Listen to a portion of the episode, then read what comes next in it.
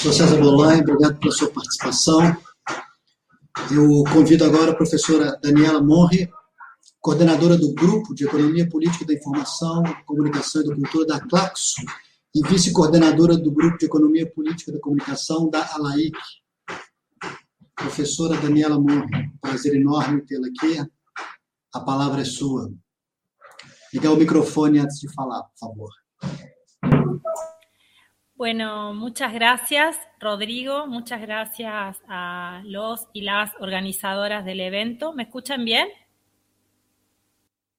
¿Se escucha bien? Sim, sim. Está um pouco baixo, mas dá para dá escutar sim. Ok. Voy a acercar un poquito el micrófono, tal vez ahí mejor. Ótimo, ótimo. Ahí mejor. Melhorou. Bueno. sim, ótimo. Entonces, muchas gracias nuevamente. Bueno, voy a hablar en español disculpe por esa este, limitación, pero espero que puedan comprender. Voy a hablar lentamente. Eh,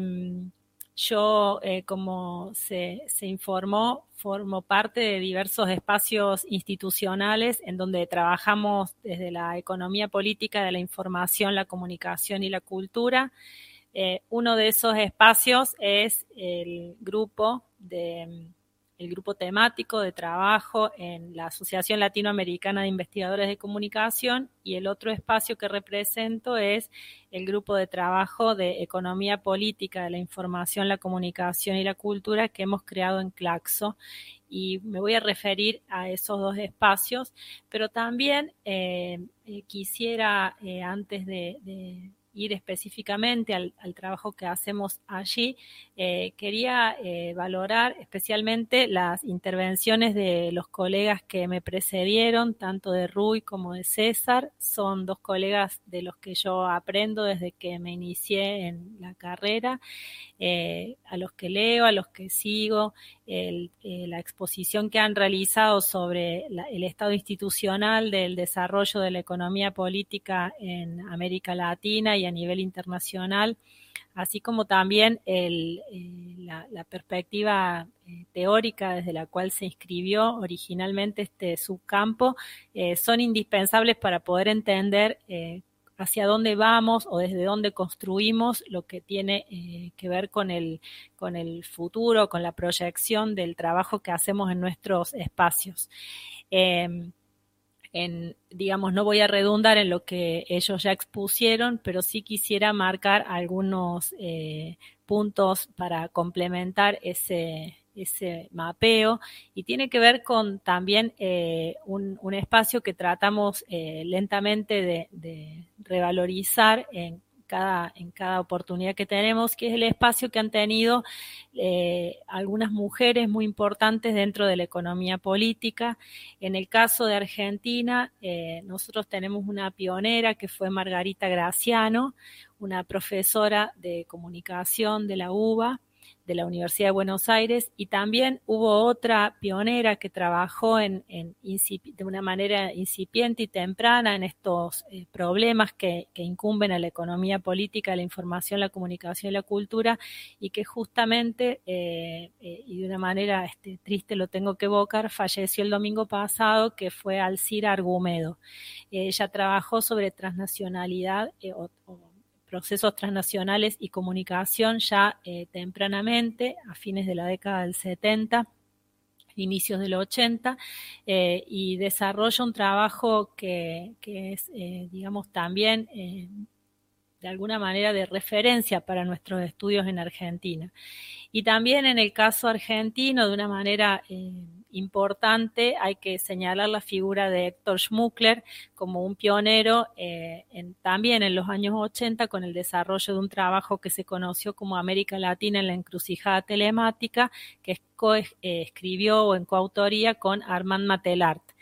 Y me parece que es bueno compartir estos nombres porque también hacen parte de ese mapeo que de alguna manera estamos tratando de construir y reconstruir desde el grupo de, eh,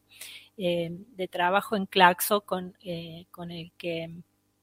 eh, en el que trabajamos, perdón, junto con César Bolaño, mi querido César Bolaño, y también con Isabel Ramos de Ecuador. Entre los tres coordinamos ese grupo, ese espacio. Eh, y también quiero decir que eh, digamos, recordando los inicios, tal como lo hizo mm,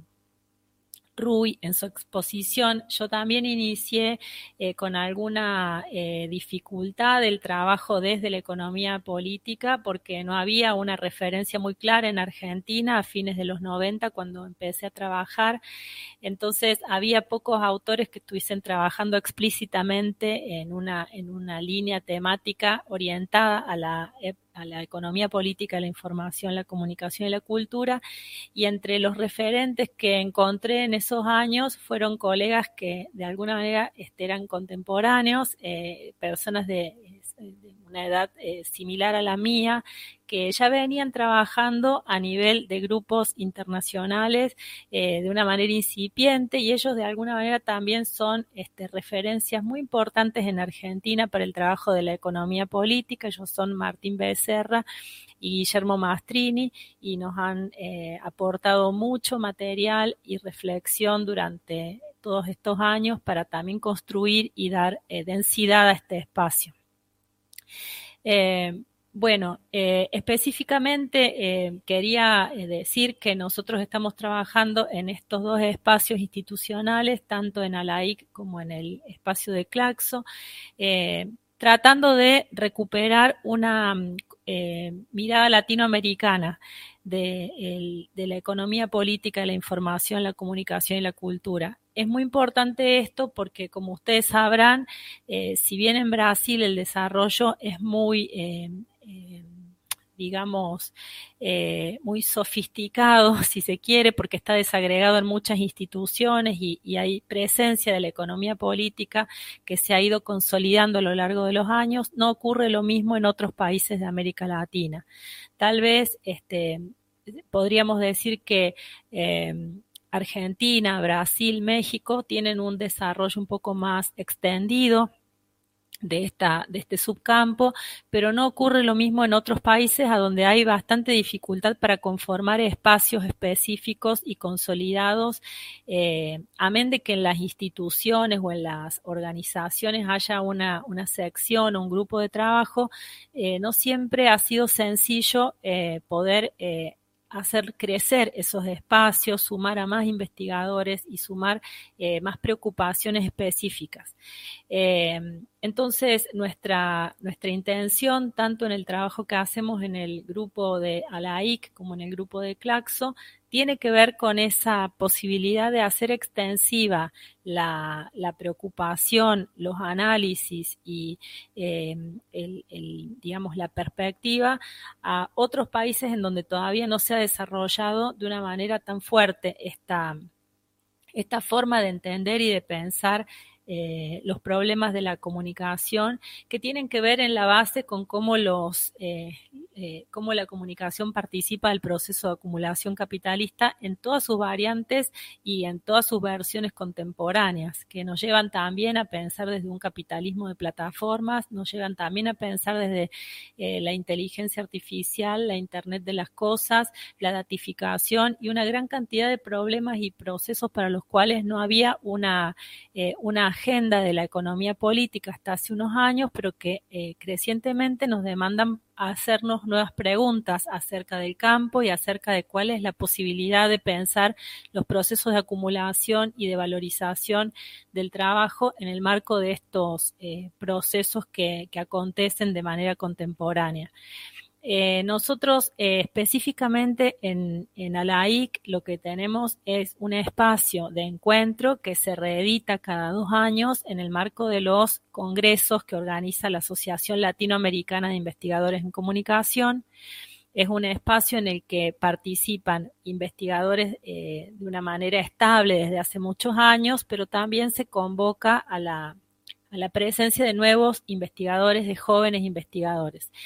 Eh, allí sí tenemos un encuentro con personas que proceden de diversos países de América Latina, pero hay que decir que eh, la,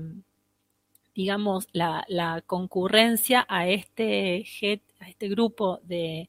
temático eh, siempre es una concurrencia que es acotada,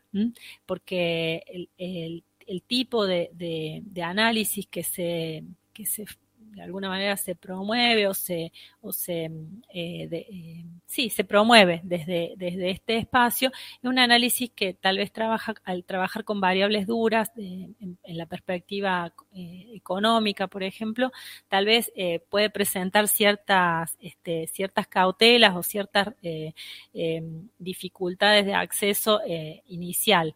de todas maneras, lo que estamos buscando siempre es poder eh, compartir una agenda de trabajo y de propuestas que sea